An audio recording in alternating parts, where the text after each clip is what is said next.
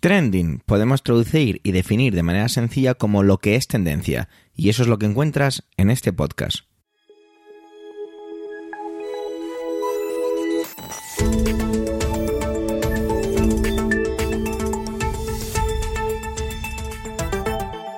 Este es el capítulo 267, 267 del 28 del mes de septiembre de 2023 y cuenta con las intervenciones de Pedro Sánchez, Antonio Rentero y un servidor, Javier Soler, que hago un poquito de presentador de todo esto. Trending es tu podcast de noticias semanal. Adelante. Septiembre se va acabando. Septiembre siempre tengo la sensación de ser un mes que dura increíblemente mucho o increíblemente poco. No sé si a vosotros os pasa. Claro, todo esto depende también un poco del trabajo que tiene cada uno y de cómo es su calendario laboral.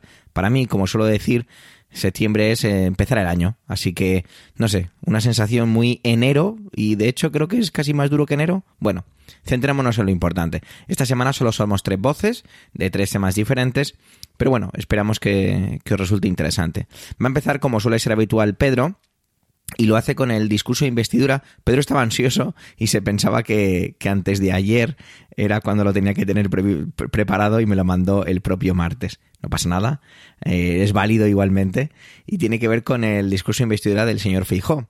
En los puntos sobre todo que hace referencia a la igualdad y en la equidad y en ese entendimiento de la España como él la vive y de esa modificación del Código Penal para aquellos que vayan a la cárcel si no la entienden como él. Vamos a ver qué punto de vista, o mejor dicho, vamos a escuchar el punto de vista de Pedro porque siempre es interesante, didáctico y sobre todo ciertamente esclarecedor. Adelante, Pedro.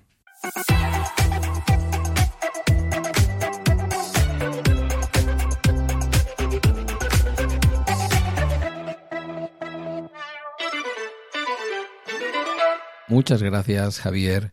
Saludos, equipo trending, y buenos días, querida audiencia. Mirad, eh, ayer comenzó un teatrillo que va a durar hasta que Pedro Sánchez sea investido presidente del gobierno o se produzca una repetición de la convocatoria electoral. Más bien pienso que será lo primero que lo segundo, pero no descartemos nada.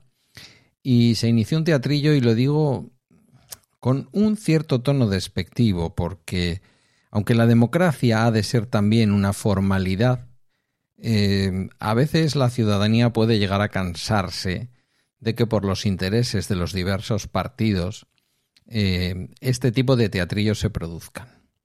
Cierto que todo el mundo está cumpliendo aquí la propuesta que hizo el eh, rey Felipe VI de que el partido más votado, el candidato con, bueno, vamos a decir el partido más votado, que es mucho más cercano a la realidad que decir que el candidato más votado. El partido más votado en las últimas elecciones generales, eh, bueno, tomé la iniciativa, su candidato, de formar gobierno.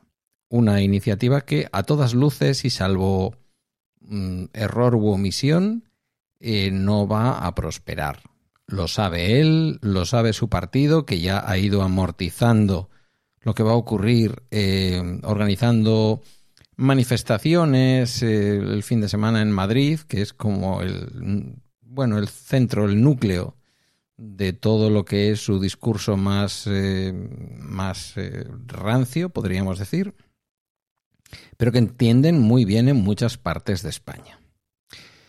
Bueno, en fin, más allá de todo esto, porque aquí hay muchas, eh, aquí hay muchas responsabilidades compartidas. Quiero decir, todo el mundo ha hecho lo que a su partido le, eh, le sentaba o le venía bien. Eh, o al menos lo que cada uno creía que a su partido le venía bien. A Feijó, al que siempre que voy a nombrar casi digo Rajoy todas las veces, a Feijó le viene o le venía bien, o él creía que le venía bien Mm, ser eh, candidato a presidente del gobierno para dejar, para dejar en claro que el Partido Socialista de tener presidente del gobierno renovado lo va a hacer por encima del hecho de que haya sido el partido más votado. Bueno, esto es una cosa que ya la hemos explicado muchas veces y que no me voy a parar. Es una absoluta absurdez Incluso escucharle este fin de semana al señor Feijóo decir que su partido jamás va a hacer algo como eh, pactar con otros para conseguir quitar al partido más votado y quitar a los más votados. Bueno, esto es una cosa que a estas alturas yo no sé quién le sigue escribiendo esto al señor Rajoy, al señor Feijó, ¿veis? Me he equivocado. Em, y al final, ¿por qué el señor Feijó, a quien yo pensaba que tenía otra altura intelectual, pero bueno, en fin, la media en España en la política, ya hemos dicho por aquí algún día eh, que es eh, bastante bajita en la mayor parte de los partidos, por no decir en todos. Yo no sé cómo al señor Feijo le sigue apeteciendo repetir eso y no se sonroja. Eso es verdad que es un nivelazo el que el hombre tiene, pudiendo decir esas cosas y no sonrojarse. Supongo que porque en Galicia le funcionaba y entonces se ha acostumbrado a que cuando está haciendo el ridículo Nadie le dice que el emperador está desnudo y le estamos viendo las vergüenzas y él tira para adelante, ¿no? Como se suele decir. Dos ideas clave, y con esto acabo, que no quiero soltar aquí una perorata de viejo socialdemócrata antipartido popular. Mirad, al discurso de ayer del señor Feijó le sobró no sé cuántas veces la palabra igualdad la igualdad de todos los españoles, la de todas las españolas, esto el, lenguaje inclusivo no le, no le va ni a él ni a sus votantes y entonces él no lo utiliza y bueno, pues me parece bien, oye, a tope con la RAE y con el castellano masculino inclusivo. Em, inclusivo no, en realidad eh, neutro o no sé cómo le llaman, bueno, como sea. Anyway, la igualdad de todos los españoles, Mire, la igualdad no se trata tratando a todos por igual. Eso no es igualdad. Esto es de primero de igualdad, pero es que parece que usted no ha hecho ese curso. Ni usted, ni muchos de los suyos, ni mucha de la gente que pasea por el mundo. A mi hijo se lo he tenido que explicar. Tiene 19 años y todavía no acaba de empezar una carrera universitaria. Usted tiene ya una, creo. Eh, la igualdad no se consigue tratando a todos por igual. Solo serviría tratar a todos por igual si todos tuviéramos el punto de partida en el mismo lugar. Por lo tanto, en lugar de que se le llene la, boca de la palabra igualdad todo el tiempo, intente entender el concepto de equidad, que es distinto. La equidad no es tratar a todos por igual. La equidad es hacer lo necesario para que al final todos tengamos una igual o un igual número de oportunidades. Por lo tanto, cuando se habla de la igualdad de todos los españoles como propuesta fundamental de su discurso de ayer, lo que se quiere decir es uniformidad. Y ahí lo siento, señor Feijo, pero vamos a discrepar usted y yo siempre. Siempre. No somos iguales. Los hombres y las mujeres, voy a decir una cosa que así de entrada suena como controvertida o controversial que dirían en América Latina. Los hombres y las mujeres no somos iguales. No, no, no lo somos. Eh, eh, salta a la vista que no somos iguales los hombres y las mujeres. Y si va usted a una playa nudista, salta todavía más a la vista que los hombres y las mujeres no somos iguales. Lo que debemos de ser o de lo que debemos disfrutar es de equidad. Las mujeres tienen que disfrutar de las mismas oportunidades que los hombres. Deben de ser tratadas con los mismos derechos y en algunos casos deben de ser tratadas de forma desigual a los hombres justamente para alcanzar la equidad. Y como decía un viejo lema de un, ministerio en torno a una campaña sobre el asunto de la, de la inmigración, todos diferentes, todos iguales. Nos da una segunda prueba, y aquí voy con la segunda idea y con esto acabo. Hoy va una intervención de las ajustaditas a lo que le gusta a nuestro querido director. De sus palabras, digo, del, del asunto de la igualdad, pasa usted a una segunda idea que nos demuestra cuál es su idea de igualdad y es fundamentalmente proponer como medida, la medida fundamental que usted ha propuesto ayer, por la que le debería de dar la Cámara, digamos, su confianza, es cambiar el Código Penal para que haya gente que vaya a la cárcel por no aceptar la igualdad que usted propone, esa igualdad de que todos los españoles somos iguales. Esa igualdad en la que todos los españoles somos uniformados. Y la realidad es que los españoles no somos así, somos diversos. Hablamos lenguas distintas, mal que le pese a usted que habla gallego y habla castellano. Eh, pensamos diferente. Y está muy bien, está muy bien que así sea, que haya gente de centro, que haya gente de derecha, que haya gente de izquierda. Me va usted a perdonar que no me alegre tanto de que haya gente de ultraderecha. Y me va a permitir también que le traslade que en ocasiones me parece que la derecha y la ultraderecha están empezando a borrar sus límites en España. Sé que a usted le preocupa lo contrario, que el centro izquierda y la ultraizquierda, que diría usted, o la extrema izquierda, eh, borran también sus límites. Lo que pasa es que posiblemente porque yo estoy sesgado desde el punto de vista ideológico, yo en España reconozco muy poca ultraizquierda dentro del Parlamento. Sin embargo, sí veo ultraderecha dentro del Parlamento. Yo en el Parlamento español veo fundamentalmente socialdemócratas, más o menos a la antigua usanza, algunos que se quedaron fuera llena de caspa, como el señor Alfonso Guerra y el señor Felipe González, eh, socialdemócratas que decían que no eran casta y ahora son socialdemócratas como los demás, y socialdemócratas que no han abandonado el marxismo. No veo nada más allá. Usted ve comunistas y ve peligros y satán por todas, por todas partes. Yo es lo que veo. Veo también independentistas, gente que dice no sentirse española, pero que están participando de la política que no matan a nadie, que participan de la política, que piensan distinto de lo que usted piensa y de lo que yo pienso. Pero ¿no era esto lo que queríamos? ¿Que pensaran? Yo creo que sí, ¿no? Nosotros que lo hemos sufrido aquí, los que hemos vivido en Euskadi, y mucha gente fuera de Euskadi también, desgraciadamente, nos acordamos de muchas de las víctimas fuera de Euskadi, que no solamente se mató aquí en Euskadi, que murió mucha gente fuera, la mataron. Yo creo que debemos de alegrarnos porque en estos momentos haya gente en el Parlamento que defienda democráticamente que su pertenencia no es la pertenencia a la nación española. Y le voy a decir una cosa, desde luego usted y yo tenemos una idea de la pertenencia a la nación española muy distinta, absolutamente distinta. Yo no creo en la igualdad de todos los españoles que usted defiende.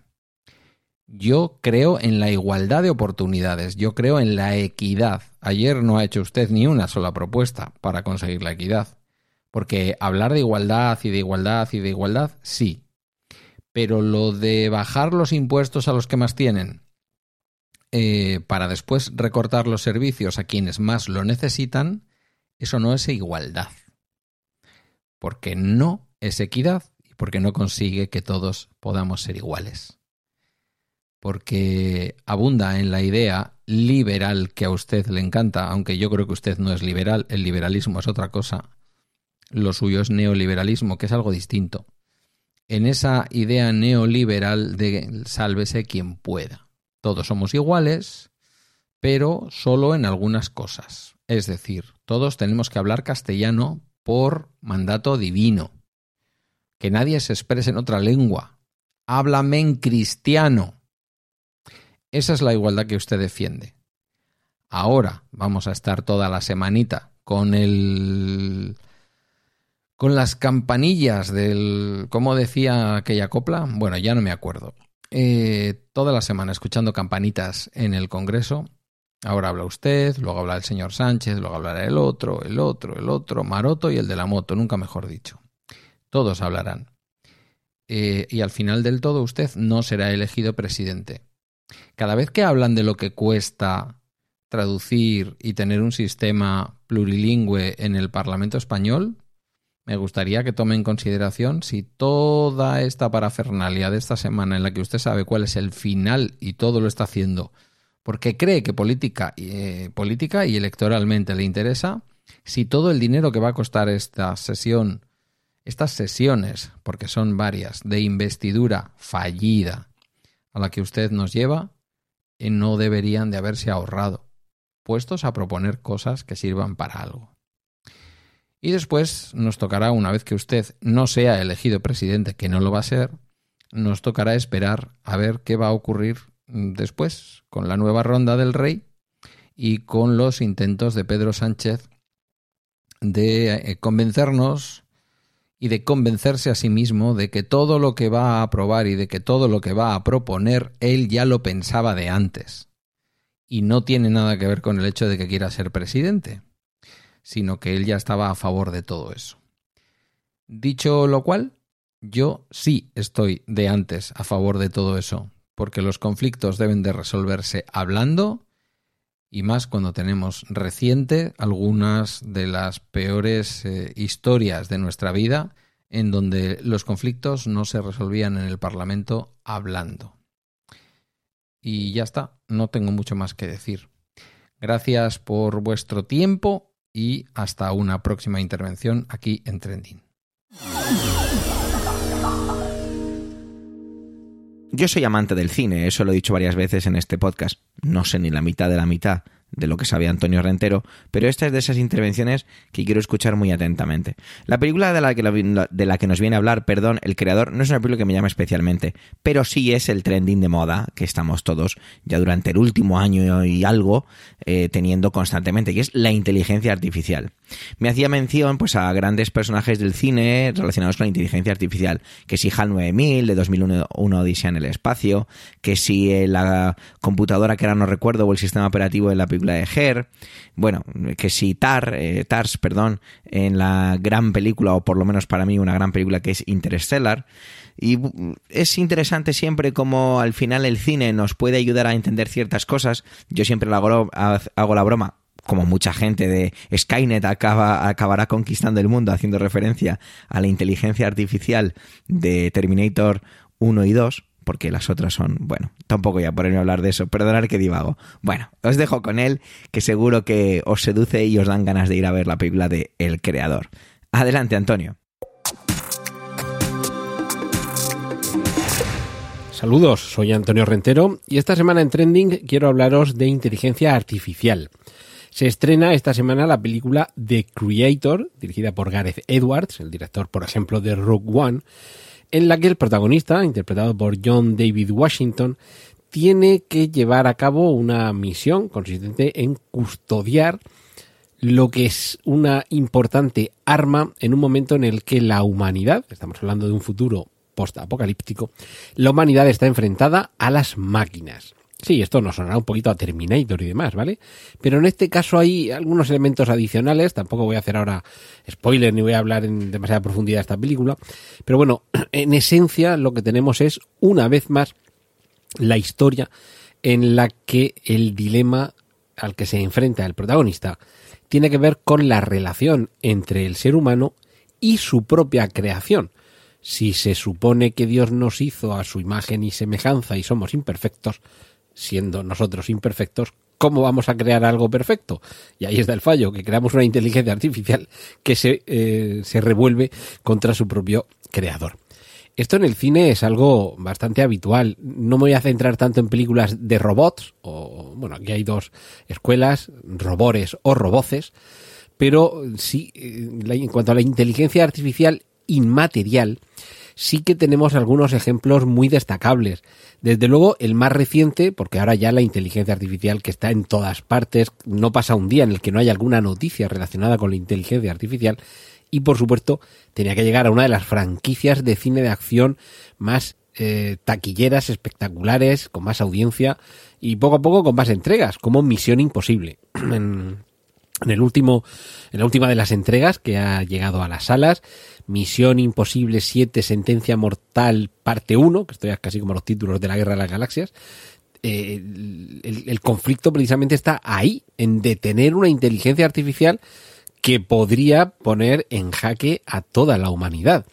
Pero si nos vamos más atrás, podríamos tener inteligencias artificiales que no suponían eh, eh, y nuevo insisto que no voy a hablar de robots, sino de mm, como asistentes inteligentes avanzados, pero sobre todo impersonales.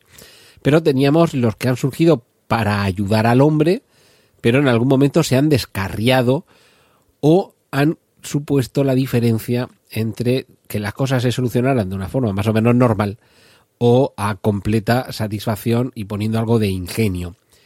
Yo creo que es paradigmático hablar de 2001, una odisea del espacio, la película de 1968 dirigida por Stanley Kubrick, con guion del propio Stanley Kubrick y de Arthur C. Clarke, que basándose en el relato El Centinela de Arthur C. Clarke, nos llevaba hasta los confines del tiempo y del espacio.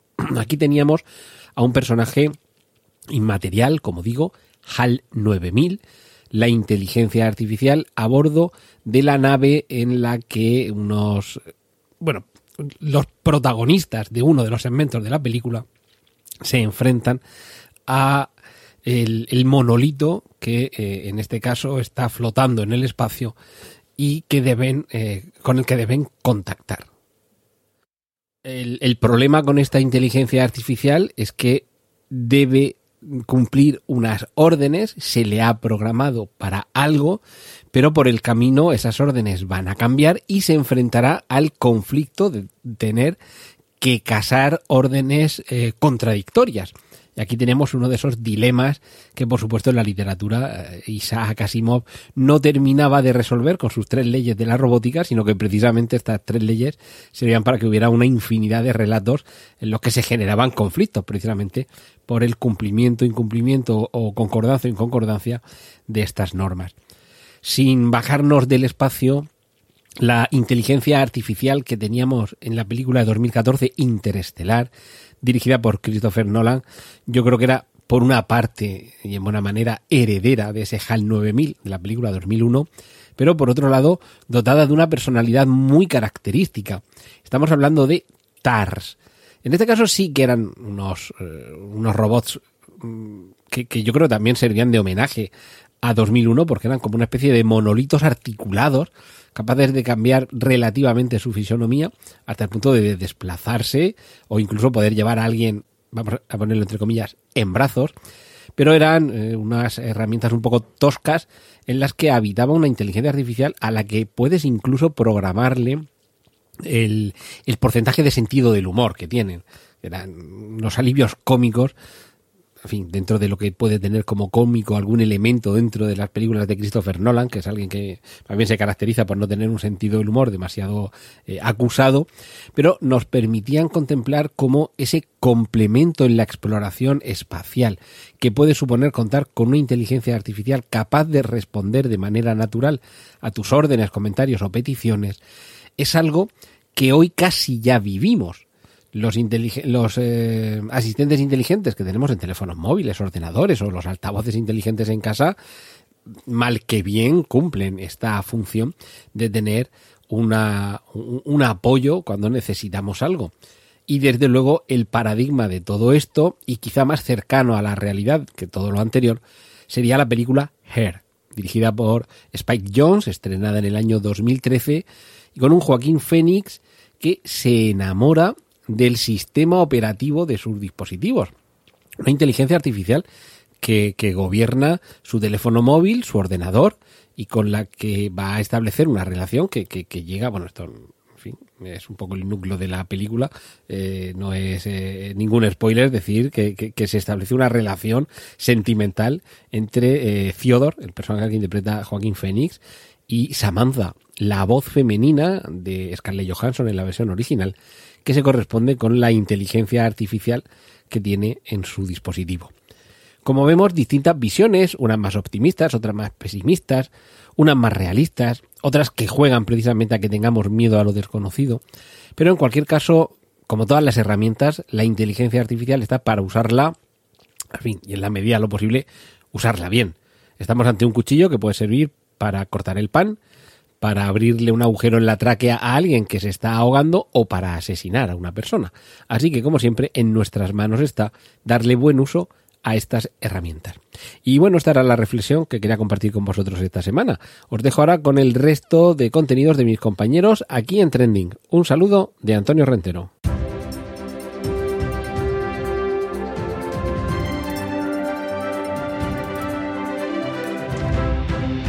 Vivimos en un mundo en el que las noticias son increíblemente efímeras, ¿verdad? Acabo de chascar los dedos haciendo referencia a ello.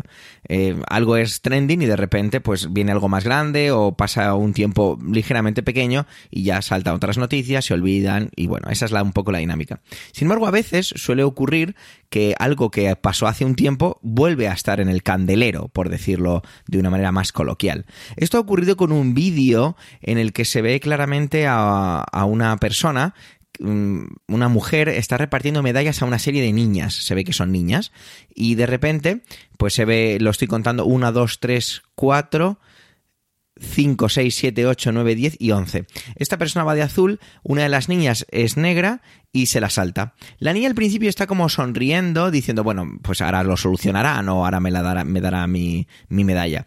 Detrás de esta persona de azul, poniéndome bastante nervioso en el vídeo, hay un fotógrafo haciendo fotos de cada una de las niñas y de repente hay un momento en el que la niña es consciente de, de que no le van a poner la medalla y no entiende nada.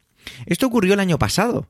Hay fuentes que se ponen un poco en desacuerdo de cuándo ocurrió, pero cotejando con diferentes medios he que llegado a la conclusión de que esto fue en 2022, porque había un medio, creo que era La Razón, que decía que fue en 2021. Tampoco importa demasiado, pero bueno.